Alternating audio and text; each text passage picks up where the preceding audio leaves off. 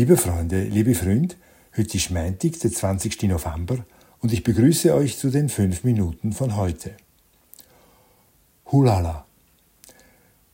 Die Schweizerin im Abteil nebenan ist nett. Sie will offen sein für Menschen, die bei uns fremd sind. Der Mensch, der ihr gegenüber sitzt, ist ein Schwarzer. Er ist groß und schlank und hat schöne Augen. Als er sie anspricht, klappt sie das Buch, das sie las, bereitwillig zu. Sie ist ein paar Jahre älter als er und hat ihren langen, exotisch gemusterten Wollschal immer noch um den Hals gewickelt. Jetzt lockert sie ihn. Sie schenkt dem Schwarzen ein freundliches Lächeln.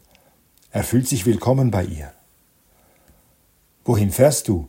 fragt er sie in gebrochenem Deutsch. In die Stadt, erwidert die Frau und erzählt von einem Kurs, den sie besucht.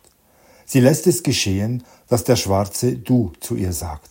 Er sagt es so zutraulich. Ich muss auch in die Stadt. Für Arbeit.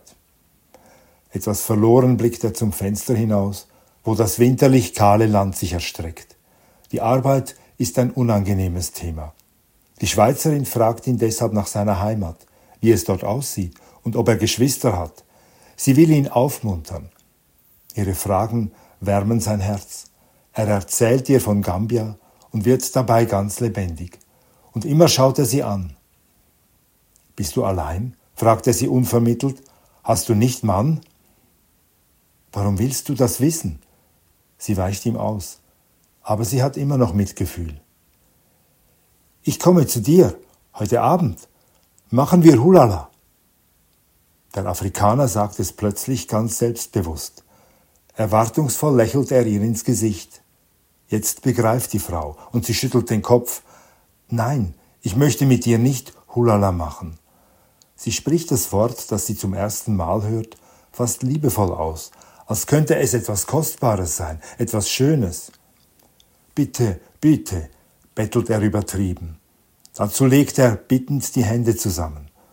Seine Augen blitzen im dunklen Gesicht. Warum willst du nicht Hulala machen? Er fragt es fast treuherzig. Warum nicht, wenn sie doch beide allein sind? Die Frau möchte nicht. Sie zieht sich zurück in ihre Weiblichkeit, die sie schützen will, und wendet sich ab von ihm. Ihr Blick flieht zum Fenster und heftet sich an die vorüberziehende Winterlandschaft.